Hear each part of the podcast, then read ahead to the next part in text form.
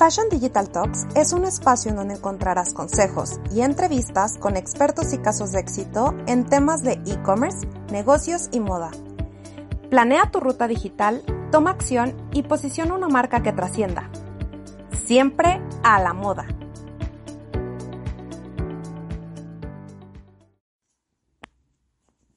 Hola, ¿qué tal? Bienvenidos al brunch online del día de hoy. Hoy me gustaría presentar a León Hernández. Nuestro invitado es ejecutivo senior en marketing con más de 20 años de experiencia en la industria de imagen y retail.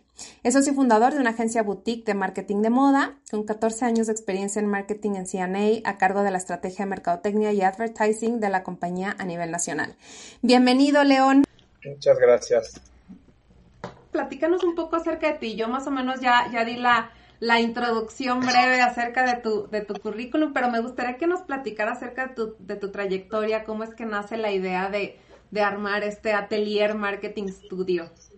Primero, muchas gracias a todos los que nos, nos ven. Eh, me da muchísimo gusto, estoy muy emocionado de poder platicar hoy aquí con ustedes, compartir un poquito de mi experiencia. Y es así como nace la idea de, de formar este, esta agencia boutique, donde nos dedicamos a lo que más nos gusta, que básicamente es hacer marketing de moda. Y bueno, me imagino que todos los que nos ven eh, opinan igual que yo, la moda es apasionante, este negocio pues nos envuelve y nos atrapa y nos enamoramos de él.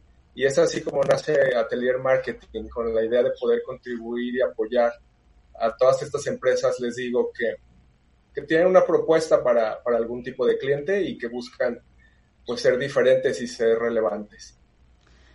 Buenísimo. Eh, León, ¿qué, ¿qué, tipo de perfiles y habilidades se, se requieren justo para cumplir con, con, los objetivos requeridos en la actualidad para, para un temas de, de marketing? ¿Cuál es, eh, digamos que, este, cuál es un área de, de, marketing? ¿Cómo es en una, en una empresa? ¿Cuál es su función dentro de una empresa? ¿Y qué tipo de perfiles se están requiriendo hoy en día? Eh, estos perfiles cambian. Eh, ustedes saben, la moda es un ente vivo, es un ente, es un monstruo que todo el tiempo nos está pidiendo cosas nuevas, cosas diferentes y en ese sentido el perfil, el perfil de la gente tiene que empatar con eso, tiene, tiene si tenemos que ser gente pues muy inquieta, súper creativos, eh, adaptarnos fácil al cambio, inclusive gustarnos el tema de, de no estar quietos, el tema de siempre poder ofrecer y siempre poderte reinventar y siempre poder aportar algo nuevo, algo diferente. Entonces, hablando de perfiles, lo primero que, que nosotros nos gusta tener en nuestros equipos es gente muy creativa, gente que, que busca siempre una solución a las cosas, este, que siempre busca conectar con el cliente, que esto también es parte del, del perfil, el tener el deseo y, y, el gusto por conocer a tu cliente. Eh, el, el, cliente generalmente pues es un cliente caprichoso y lo tenemos que entender y lo tenemos que consentir. Nos tenemos que ser aliados de ellos para poderles entonces brindar lo que necesitan. Y, hablando, te digo, de características de ser creativo, ser inquieto por conocer al cliente, ser una persona que personalmente te gusta el reto, que digo, estar sorprendiendo con estrategias, con, con ideas y tratando de innovar siempre en, todo lo que estás haciendo.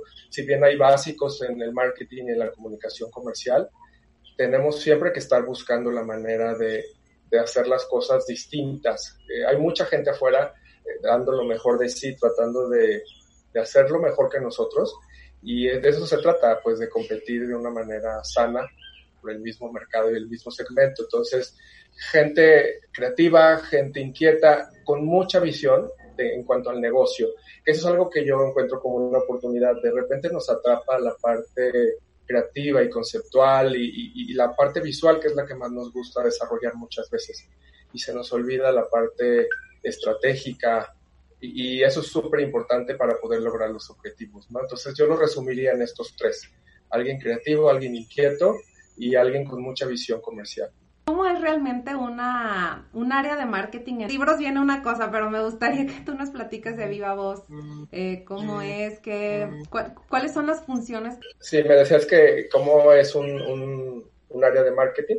Sí. Sí, pues es un área clave para cualquier compañía de moda, para, en general, pues, eh, porque aportamos la parte conceptual, la parte creativa, pero por otro lado tenemos que aportar la parte estratégica.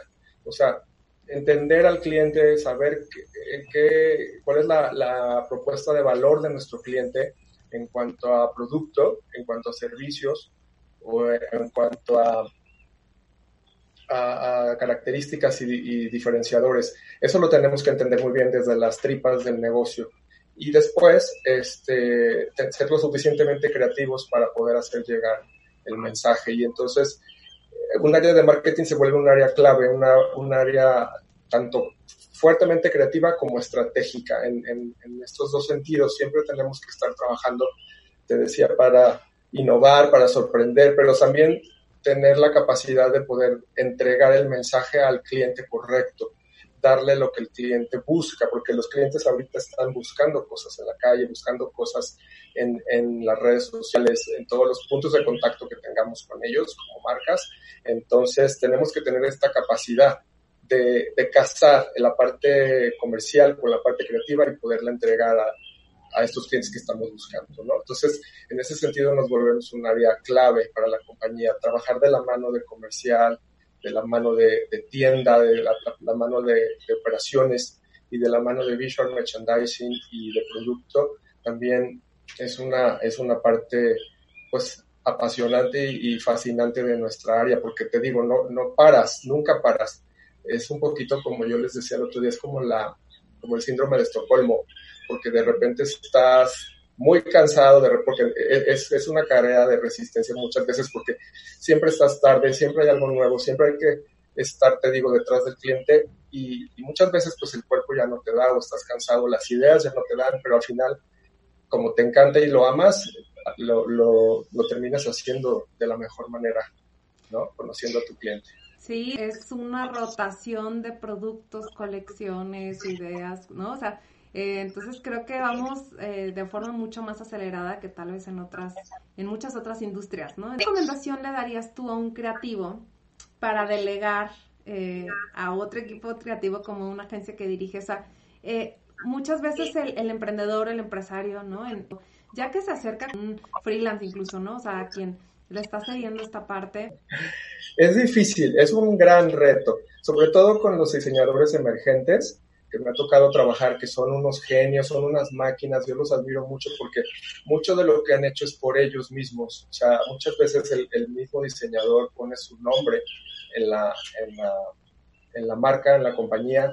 Y entonces imagínate tú siendo un diseñador emergente, habiéndote costado años llegar a donde estás, poder delegar en un externo o en un tercero esta, la responsabilidad de tu marca, no, no es fácil, no es fácil. Entonces creo que ese es el reto más importante, poder ganarte la confianza del, tanto de la marca como del diseñador para poder este, entregarle lo que, lo que su cliente y tanto él y la marca necesitan. Entonces, el reto más fuerte es ganarse la confianza, obviamente con tu experiencia, con siendo creativo, regreso eh, con fundamentos, con estrategias, este, y no es una tarea fácil, no es una tarea fácil que alguien te delegue su marca y la ponga en tus manos.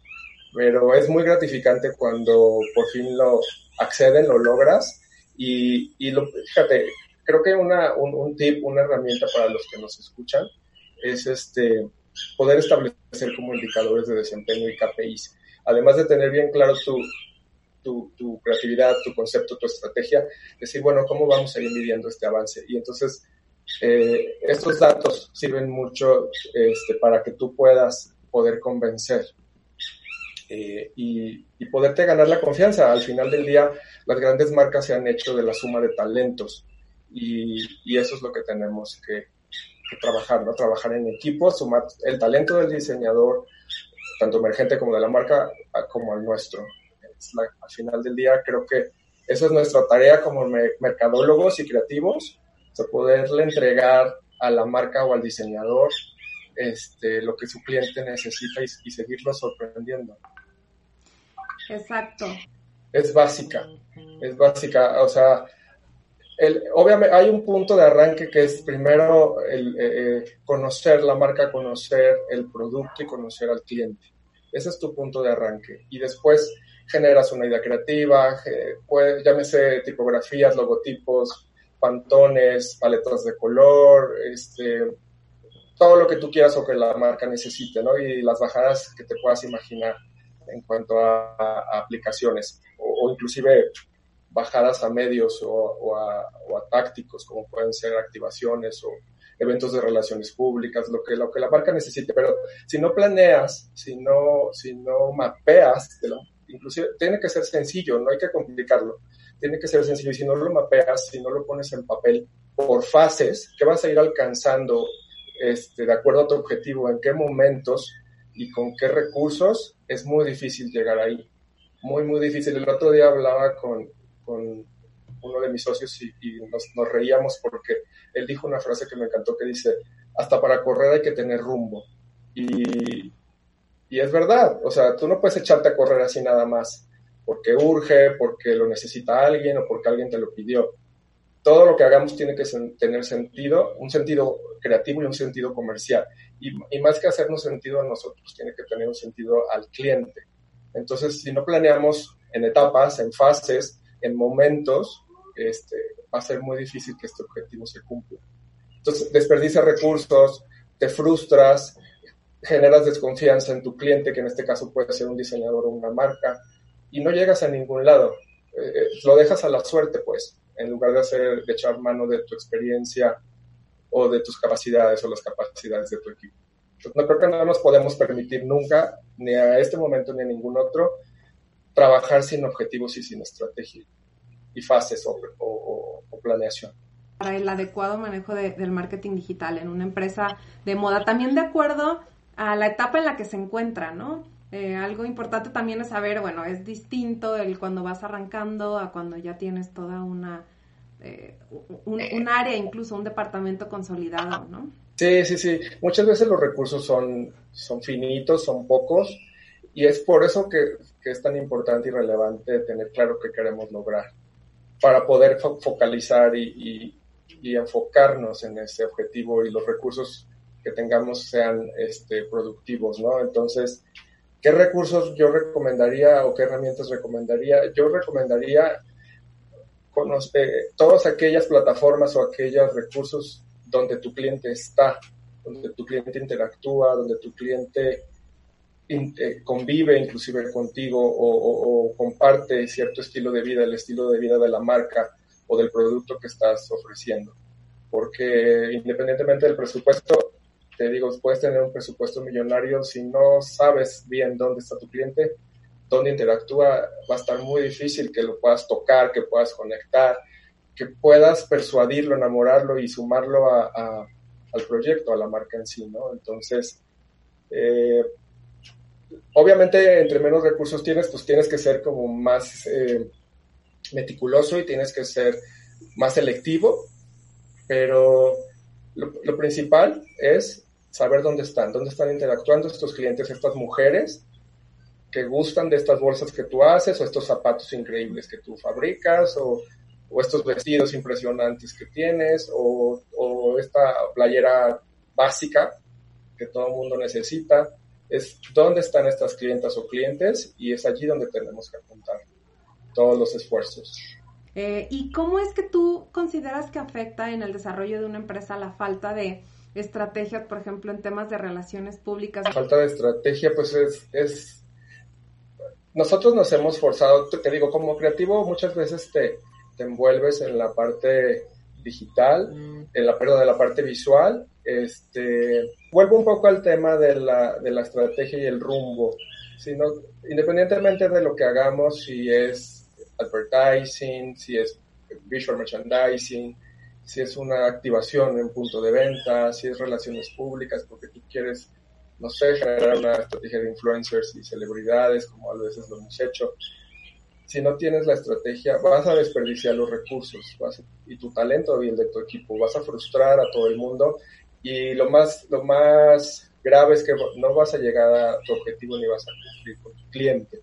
Tienes que al final nos tiene que que preocupar y que interesar. Más allá de que nos guste, es algo que siempre en el equipo nos, nos preguntamos. Tal vez no me gusta mí, tal vez muchas veces usamos palabras este, un poquito peyorativas respecto a los, a los visuales o a las ideas. Tal vez no nos gusta porque es el gusto personal de cada quien, pero no es el, el no es que nos tenga que gustar o fascinar a nosotros, tiene que hacerle sentido a quien lo vea, a quien lo consume, a quien va y compre ese producto o ese servicio. Y, y, mientras que le guste y le encante a él, estamos cumpliendo con el cliente y con la marca. Entonces, además de tener estrategia en todo lo que hagamos, pues tienes que pensar, poner siempre al cliente en el centro de tus decisiones, siempre, toda la vida, eh, te digo, porque podemos pasar semanas o meses desarrollando un concepto entre que nos ponemos de acuerdo tú y yo, tal vez lo que te gusta a ti, a mí no, pero a quien hay que preguntarles al cliente final. Básicamente es eso. Te decía hace ratito, empezamos con un brief. Somos muy peleoneros de tener un brief, nos encanta tener un brief porque si no, pues no hay rumbo para donde correr.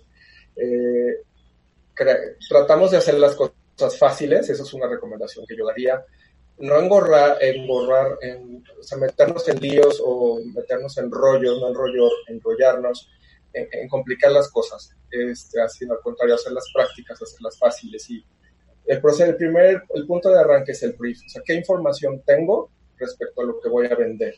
Te digo, sea una colección, sea una pieza, sea un servicio, sea, eh, no sé, lo que, lo que sea que tú vendas en tu punto de venta. Entonces, ¿qué, es recabar toda esta información respecto al producto, respecto al servicio, respecto a tu cliente, respecto al competidor, quién está ofreciendo lo mismo que tú y cómo lo está haciendo. Eso es muy importante también, es parte del brief, o sea, generar un benchmark que te dé la capacidad de ver qué están haciendo otros. Hay que ser también muy, poquito humildes también y autocríticos y decir, bueno, no, no estoy inventando el hilo negro, eh, seguramente alguien más lo está haciendo y, y es aprender también un poco de ellos.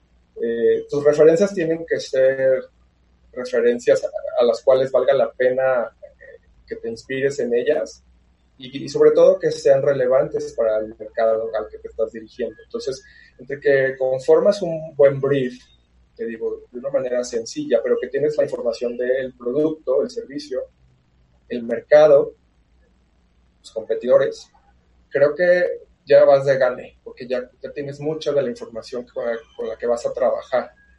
Eh, nosotros mapeamos también un proceso sencillo, arrancamos con brief, después tenemos una lluvia de ideas en el equipo, una lluvia de ideas interna, donde generamos la solución creativa o la solución este, táctica o estratégica, dependiendo del proyecto. Y ya que estamos convencidos de que, de que esta es la mejor idea, y de que responde a las necesidades del brief y que nos va a ayudar a lograr el objetivo que buscamos, este, vamos con el cliente. No es hasta que lo tenemos bien planchado de parte nuestra, es, regresamos con el cliente y le decimos, mira, así lo vemos. Así, cre así creemos que se pudiera ver, así, podemos, así creemos que se pudiera escuchar. Por ejemplo, un, audio, tal vez alguien te contacte y te pide un, un, un guion de radio porque tiene una promoción en el punto de venta, porque están reabriendo las tiendas ahorita, ¿no? Entonces, este, regresas con el cliente, le presentas tu propuesta y entre que responda a las necesidades del brief y a los objetivos del brief, es muy fácil que lo puedas convencer. Eh, luego viene la parte de poderlo convencer la en cuanto a la creatividad, porque aunque tienes un brief, hay una parte siempre subjetiva en en imágenes y en visuales, en máster gráficos. Siempre, aunque tratamos de ser muy profesionales, tanto los clientes como nosotros, siempre todo el mundo le imprimimos nuestra parte subjetiva y es cuando tienes que ser insistente y regresar. Tu cliente, ¿cómo lo vería? ¿Qué pensaría tu cliente? Tu, cliente lo entendería. Sobre todo pasa cuando mezclas tal vez eh, términos de español con inglés y vas a un segmento bajo y, tu cliente tal vez, aunque parezca increíble, no conoce esa palabra y entonces no le va a hacer sentido, no, no va a comunicar ni el mensaje va a llegar. Porque imagínate que, que tal vez tu cliente no conoce el término back to school eh, en lugar de regreso a clases. Entonces, sea, por más que le digas back to school porque su segmento y su, su estilo de vida es un poco más bajo de lo que tú crees o de lo que tú, o de lo que tú planeaste, pues no, el mensaje no llega. Entonces, en el proceso, te digo, tenemos una primera ronda de intercambio de ideas, de, poder pelotear esta primera creatividad. Viene un, un, un, input de parte del cliente y este, hacemos ajustes, porque tienes que también como creativo y como, como estratega estar abierto a, a lo que tu cliente te pueda decir. Eso es algo que yo les recomendaría también mucho a los creativos. De verdad, somos muy apasionados todos, pero también tenemos que tener mucha apertura. Y, y, hemos aprendido que trabajando en equipo se logran más cosas. Entonces, imagínate la lucha de egos de repente entre que el diseñador defiende su concepto, tú como creativo el tuyo, el cliente piensa o quiere otra cosa, se vuelve complejo. se vuelve complejo cuando no tienes al, en el centro de tus decisiones a tu cliente, tomado en cuenta y considerado, ¿no? Entonces, viene, te digo, esta ronda, tienes que ser abierto y tener apertura a los, a los cambios o recomendaciones, porque aunque, aunque tal vez a veces no escuchamos tu cliente, tu cliente que te contactó para la campaña conoce bien a su mercado o debería conocer bien a su mercado. Entonces, hay información que tal vez se le escapó en el brief o que quiera complementar o que esta idea detona otra idea, que eso también es bien padre. Cuando de repente tú crees que llegaste con la mejor idea y en la junta de, presentación de creatividad, en la primera ronda, surge una idea aún mejor con el input del, eh, del cliente en ese momento porque te digo, a lo mejor obvió o se le olvidó eh, cierta información que, antes no te, no te, no, te, pasó, ¿no? Entonces, bueno, después de esto, regresamos, hacemos otro team back, hacemos una reconfiguración tanto de la estrategia como de la creatividad, y entonces ya empiezas a hacer como bajadas y a invertirle mucho más tiempo al concepto algo que cuidamos también mucho es ser productivos y, no generas todas las ideas ni todas las, las bajadas en un principio. Partimos de un máster gráfico, que es como un mood de inspiración, digamos, pero ya muy, muy acercado a lo, que, a lo que pensamos va a funcionar. Y entonces en cuanto que haga clic en esta primera sesión, hacemos todas las bajadas. Con el, te digo, con el afán de ser productivos. Y entonces ya a partir de allí se recorre todo el demás proceso. Este, vienen los ajustes, viene la segunda ronda y viene la entrega. Puedes tener una gran idea, pero si no la ejecutas bien, si no tienes un buen plan, respondiendo un poquito a la pregunta que nos hacía la chica, si, si en, esta, en este planning, en este mapping de actividades y de fases no, no tienes bien claro cómo lo vas a implementar, la idea se cae y de nada sirvió el esfuerzo anterior. Y el objetivo pues no se cumple, no se cumple para nada. Entonces, este, es tan importante la parte creativa como la parte de ejecución y tienes que tener bien claro quién va a ejecutar esta, esta campaña o esta idea digo, la, la, medición yo creo que es constante, ¿no? En, en, cualquier empresa, más ahorita, por ejemplo, con el tema digital, pues tú tienes realmente tu día a día. ¿Qué tú le recomendarías a, a las empresas tomar en cuenta en, en temas de, de, marketing? Lo primero es las ventas. O sea, tu creatividad tiene que vender, que es lo que, lo que decía yo hace ratito en cuanto a los perfiles tenemos que tener una visión de negocio. O sea, se tiene que ver lindo, se nos tiene que gustar a todos, tiene que impactar visualmente, pero al final tiene que generar, pues, que la caja suene, como dicen, ¿no? Que los clientes entren a la tienda, que los clientes se quieran llevar el producto. Este, y entonces, como KPI número uno serían visitantes a tu punto de venta o a tu sitio web. Eh, eh, si, tienes, si no tienes sitio web, a tus redes sociales, interacciones. Eh, Ventas, por supuesto, es uno de los KPIs más importantes porque pues, si no hay ventas no, no podríamos existir nosotros en la organización o, como externos. Eh, y ya lo, lo demás lo puedes tú desdoblar como tú quieras. Puede ser ticket promedio, por ejemplo, que el, que el cliente que viene y me compra me compre más, el, el monto por el que, que me compra suba o que suban las unidades por ticket que se lleven más prendas y este es mucho chamba junto con el área de visual merchandising, como monto, como exhibo la colección de manera tal que, que se antoje llevar más de una prenda, ¿no? y Inditex lo hace increíble, por ejemplo, eh, en cuanto a, visual. Este, ¿Qué otro KPI pudiera ser? Si es, si es un tema de redes sociales, pues sean interacciones, o comentarios, o shares. Eh, no tienen que ser igual que, que, yo decía, que el proceso no tiene que ser complejo. Tampoco los KPIs no deben ser una lista interminable.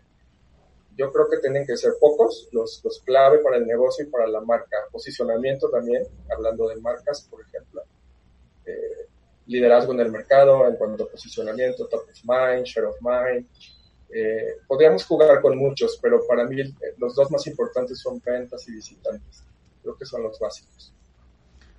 Em, bueno, ¿cómo es que tú em, crees que para una empresa, por ejemplo, de, que ya tiene varios años en el, en el mercado, quiere, quiere expandirse, ¿no? ¿Cuáles serían como algunas estrategias que tú recomendarías en temas de, marketing, advertising, en temas de expansión? Para, ganar mercado. Fíjate que es una, ese tema me gusta mucho porque es una clase. Yo, además de todo lo que hago, doy dos clases, una clase en el IPES este semestre pasado. Entonces, hay, un, hay una clase que habla de nuevos productos y me gusta mucho porque se generan muchas ideas en el, en el equipo, en el grupo. Y para expandirse, además de que, bueno, tener perfecto conocimiento del cliente y ser muy sensible a los cambios que este cliente está experimentando, es poder evolucionar tu producto o tu servicio junto con el cliente. O sea, el otro día platicaba con, con otro cliente de otro proyecto y, me decía, es que mi competencia se quedó sentada en su zona de confort porque logró tal posicionamiento y tal liderazgo que creyó que hasta ahí tenía que hacer. Entonces, ¿qué recomendaría yo? Tener una relación muy, muy estrecha con tus clientes. ¿Qué está pensando? ¿Qué está sintiendo? ¿Qué quiere? ¿Qué necesita? ¿Cómo lo quiere inclusive en cuanto a entrega? delivery, este, montaje, cómo hacemos la experiencia más rica en punto de venta, cómo ahora con este tema del COVID, cómo, cómo vamos a poder transformar y a cambiar en beneficio de las marcas esta dinámica del proceso de compra y de la experiencia en punto de venta. Entonces, para expandirte, creo que tienes que ser muy, muy inquieto y muy, muy hambriento de estar siempre en constante búsqueda de esta información y ya hablando concretamente, pues puedes empezar a, además de tener tu producto principal, lanzar productos paralelos o secundarios o servicios secundarios, empezar a hacer pequeños guiños con él eh, respecto a qué más puedo venderte, qué más necesitas, este, qué más estás buscando o, o, inclusive ser agresivos y decir a quién le voy a robar el mercado y cómo se lo voy a robar. Este, entonces, experimentar nuevas ideas, tomar pequeños riesgos, riesgos medidos. O sea, por ejemplo, si eres una marca de ropa y tienes un punto de venta, pues empezar a incluir colecciones y pequeñas plataformas con, con intakes especiales, porque a lo mejor se te venden bien los básicos, pero puedes probar con algunas siluetas más arriesgadas. Entonces, este, no digo que vamos a cambiar de la noche a la mañana el modelo de negocio, pero sí empezar a hacer pequeños guiños que te, que te ayuden a perfilar por donde pudiera crecer tu propio modelo y tu propio negocio, ofreciéndote, digo, productos nuevos, productos secundarios, ir evolucionando junto con, con tu cliente respecto a, qué quiere y qué necesita y cómo lo necesita.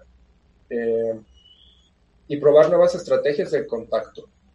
Eh, esto del COVID pues nos, nos agarró por sorpresa, pero nos ha enseñado mucho en ese sentido.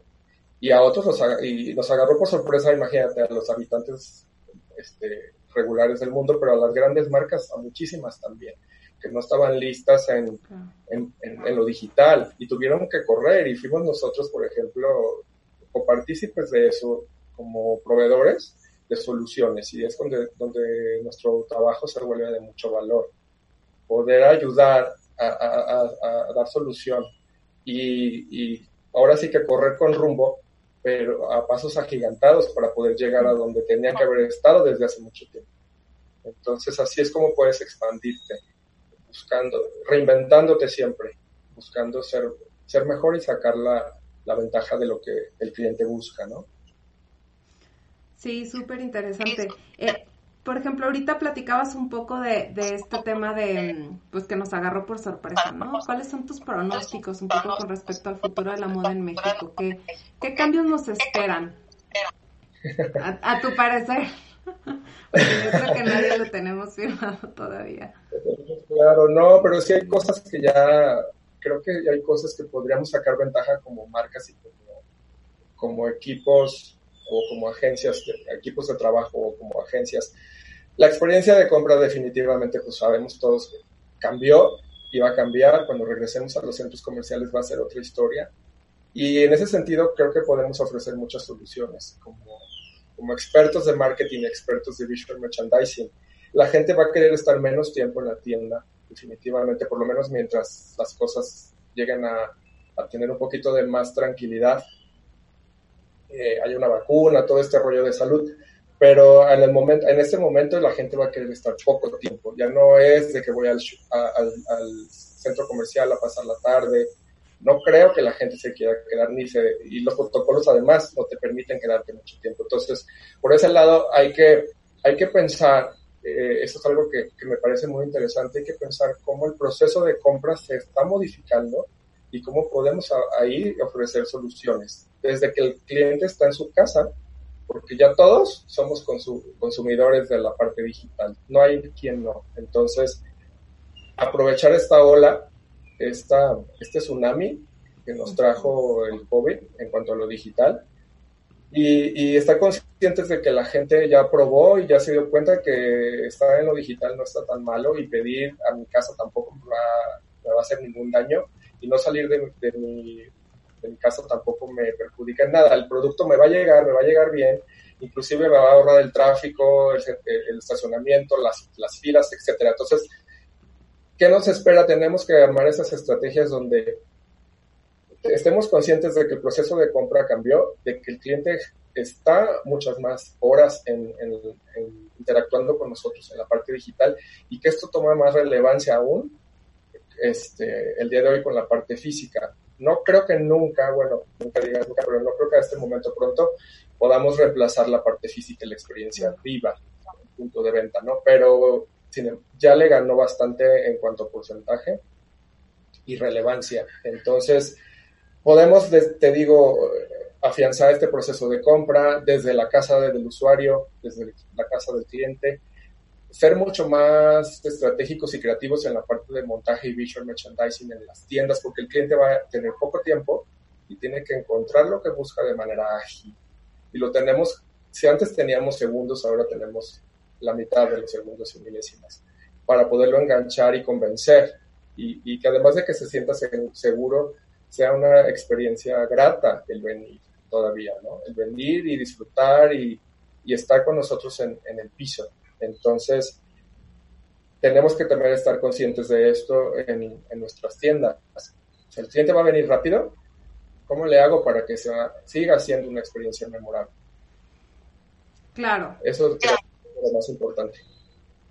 Sí, eh, y, seguirnos adaptando, ¿no? A esta nueva, a esta nueva realidad que, que, viene. Y debido a, a, todo esto también, ¿cómo crees que, mm, que las marcas deban manejarse en temas de publicidad. O sea, hablamos un poco como de, de tiendas, eh, cómo es que vamos a, tener que, eh, pues, tanto readaptar nuestros espacios con todas las medidas sanitarias, como tú dices, el, layout de tienda que esté muy orientado a que el cliente entre y salga de forma mucho más rápida, tal vez con menos contacto físico, etcétera. Sin embargo, en temas, em, en temas publicitarios, ¿qué, qué, qué nos espera? ¿Qué sigue? Para las marcas?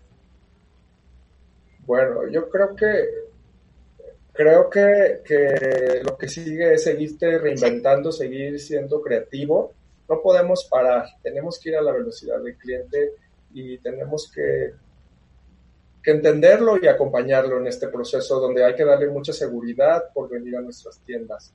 Eh, hay que acompañarlo, hay que entenderlo. No, si antes necesitábamos y debíamos entenderlo, creo que ahora más. Lo, más importante es, creo que se sienta seguro, que se sienta tranquilo y que, y que tenga un momento como para él o ellos este, completa y absolutamente grato, eh, fuera de cualquier temor o cualquier situación.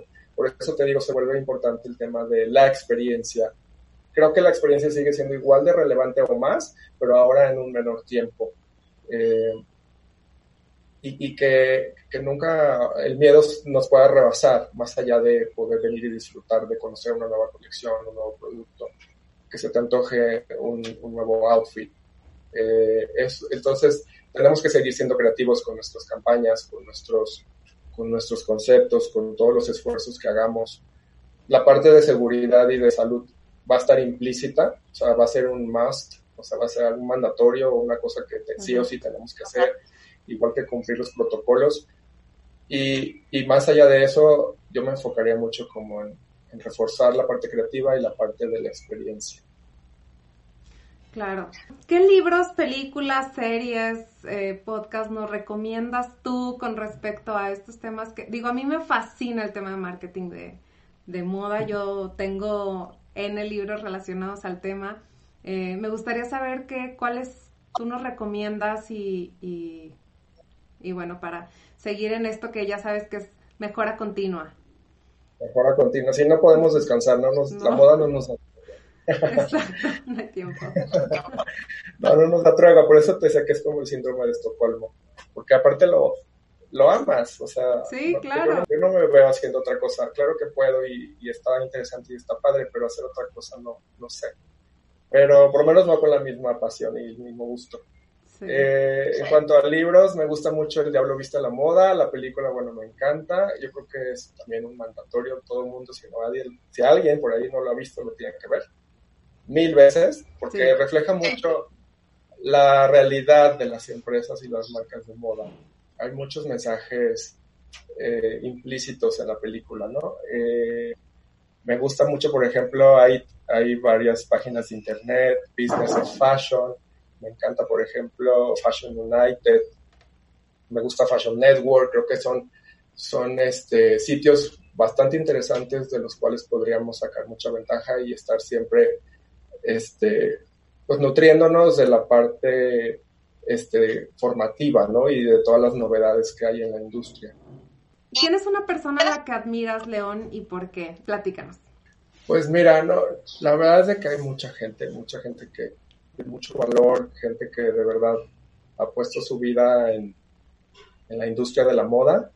Eh, me gusta mucho Lagerfeld, me gusta mucho Carolina Herrera, hablando de moda, pues. Pero en general soy muy, me encanta aprender de la gente que ama lo que hace. Eso me gusta mucho, me nutre. De verdad me, de verdad créanme, porque me, me mantiene como vivo. Trabajar con gente apasionada por lo que hace eso es lo, lo, mejor que me puede pasar. Eh, no me gusta trabajar con la gente que, que está ahí por dinero, que obvio todos necesitamos, pero que solo su, su motor es el dinero que solo su motor es cumplir ciertas horas de trabajo. Porque no generas nada, no generas una sinergia, no generas pues este bonding con las marcas, ni con los clientes, ni contigo mismo. Entonces, admiro mucho a la gente apasionada me encanta la gente que se apasiona por la moda, por lo visual, por, puedo disfrutar horas hablando con ellos o viendo sus colecciones. Eh, hablando eh, de México, me, admiro, por ejemplo, Benito Santos, se me hace una máquina, un, ser increíblemente creativo. Y es, creo que es un gran ejemplo para los diseñadores mexicanos este, en cuanto a modelo de negocio y estrategias es alguien que no para nunca. Eh, y esa, esa clase de gente me fascina aprender de ellos y, y trato de acercarme con gente así siempre, porque yo también soy un poco así. Digo, no me comparo con ninguno de ellos, pero soy un poco así. Me gusta estar en constante mejora, en constante búsqueda. De hecho, muchas veces tengo que aprender a bajarle un poquito la raya, a bajarle un poquito el, nivel. El ritmo. chistoso, pero, pero está padre, está padrísimo. Me encanta. Padrísimo, León. Oye, y una pregunta de, de Karen, ¿cómo enfrentas los bloqueos creativos? ¿A qué te refieres? sí, o sea, cuando realmente ya, o sea, necesito sacar tal vez una propuesta y dices, no, es que literal no se me ocurre nada, ¿qué, qué hago, no? Fíjate que está muy interesante la pregunta. Primero dejo de hacer lo que estoy haciendo. O sea, si no está saliendo la idea, si no ya estoy llegando a ningún lado, paro paro, porque si no, nomás me estoy ciclando. Y como dices, busco un espacio agradable, iluminado para trabajar, este, cómodo, eso es muy importante. A, mí personalmente me sirve mucho que no haya ruido o que el ambiente sea un poco como relajado, sobre todo cuando necesitas generar una idea o, hacer una propuesta, no puedo estar en un lugar ruidoso, es imposible. Pero si no me sale, si aún con las mejores condiciones no me sale, eh, paro. O sea, dejo, yo les recomendaría, no sigan, déjenlo. Déjenlo y negocien una fecha de entrega, negocien eh, unas horas más, si es que urge. Este, y después yo, yo me pongo a hacer ejercicio, salgo a correr o hago otra cosa. ¿Sabes qué me ayuda mucho a ordenar? Por ejemplo, me pongo a ordenar mi lugar de trabajo, inclusive mi closet, ahora que estoy home office. Me pongo a ordenar mi closet o me meto a bañar y, y, las ideas surgen solitas. O llega algo, o tal vez te desbloqueas un poco y no ha llegado la idea que tú quieres, pero este, eventualmente llega, siempre eventualmente llega. Pareciera que no, pero nuestro inconsciente tampoco para, tampoco descansa. Y aunque tú dices, ya estoy, no sé, viendo una película o estoy con mi pareja viendo la tele, lo que sea, te llega la idea. O sea, eventualmente cae. Entonces la recomendación sería parar. No se ciclen, paren, paren, paren y busquen hacer otra cosa en el momento para luego poderlo retomar para que surja algo de valor, ¿no? Se trata, que, también muchas veces nos ha pasado que llegas con el cliente y dices, ching, que a mí no me convence, pero se lo tengo que vender, porque, porque urge, eh, y me imagino que a mucha gente le ha pasado también. Eh, tampoco llegas con algo que plano es, no funciona, pero, pero sucede, digo, somos humanos y a veces estamos más dispuestos que otras ocasiones y hay veces que tienes ideas más ricas que otras pero en general paro, trato de hacer otra cosa mejor. Sí, creo que, creo que es un excelente consejo, ¿no? Eh, y, y, bueno, también ahí Carlos pregunta justo cuántas personas son eh, importantes para un equipo de marketing y en concreto, por ejemplo, de marketing digital. ¿Qué, qué recomendaciones puedes dar? Para un equipo de marketing, es que depende mucho, depende mucho la, la o sea, como la empresa, pues, como, como el reto que tengas encima. No es lo mismo el, equipo de marketing de, de, de Chanem, de, cualquier este, compañía global o transnacional que, algo más chico. Este, yo le diría, depende mucho el reto que tengas encima, el reto que tengas enfrente. Eh, yo creo que básico para digital necesitas un community manager alguien que sea muy creativo en, en cuanto a, al lenguaje y al estilo, y alguien sensible, yo, yo creo que con una persona, o sea, si están los recursos limitados, con una persona puedes funcionar, que tenga como las dos visiones, la visión creativa y la visión de negocio. Y hablando de digital, pues un community, ojalá tuviera estas dos, ¿no? Estas dos capacidades, y si no, pues tú le puedes echar la mano, tú como coordinador del equipo, más otra persona. Mínimo, mínimo dos. Ok. No, bueno, una, otra vez, muchas gracias. Este, ojalá haya sido de valor y de, y de y, rico para la gente que estuvo conectada. Este, ¿qué, les ¿Qué les diría? Que hagan lo que, lo que les gusta, que, que disfruten lo que hacen. El mundo de la moda, pues es así como les contaba y ustedes lo saben, pues muy, muy apasionante, muy demandante y traten de disfrutarlo y de, y de dar respuesta a ese cliente que están buscando. Este, y ser creativos, ser inquietos, no parar nunca. Exíjanse a sí mismos y, traten de, aportar lo mejor de ustedes. Padrísimo. Si les gusta, va a estar fácil, va a estar fácil que lo logren. Este, solo si son creativos, traten de ser más analíticos, traten de planear más, traten de estructurar un poco más, que esa es la parte que a veces cojeamos los, los creativos o los diseñadores, y para poder tener ambas, porque pues es difícil eh, tener las dos visiones, y, pero sí tenemos que aprender, aprender de los equipos de compras, de los equipos comerciales, tenemos que ir de la mano de ellos, ¿no? ¿Cómo vamos a vender un producto que no entendemos ni cómo rota o cómo el cliente lo necesita o cómo se exhibe la tienda o, cuál es la promoción que estás este, queriendo comunicar? Entonces, es ahí donde yo digo, los creativos tenemos también ese reto como de entender la parte comercial. Súper padrísimo. Hasta mañana, nos vemos, gracias. Chao. Espero lo hayas disfrutado tanto como yo. Ahora a tomar acción. Te veo en el próximo episodio y entérate de próximos eventos en nuestras redes sociales.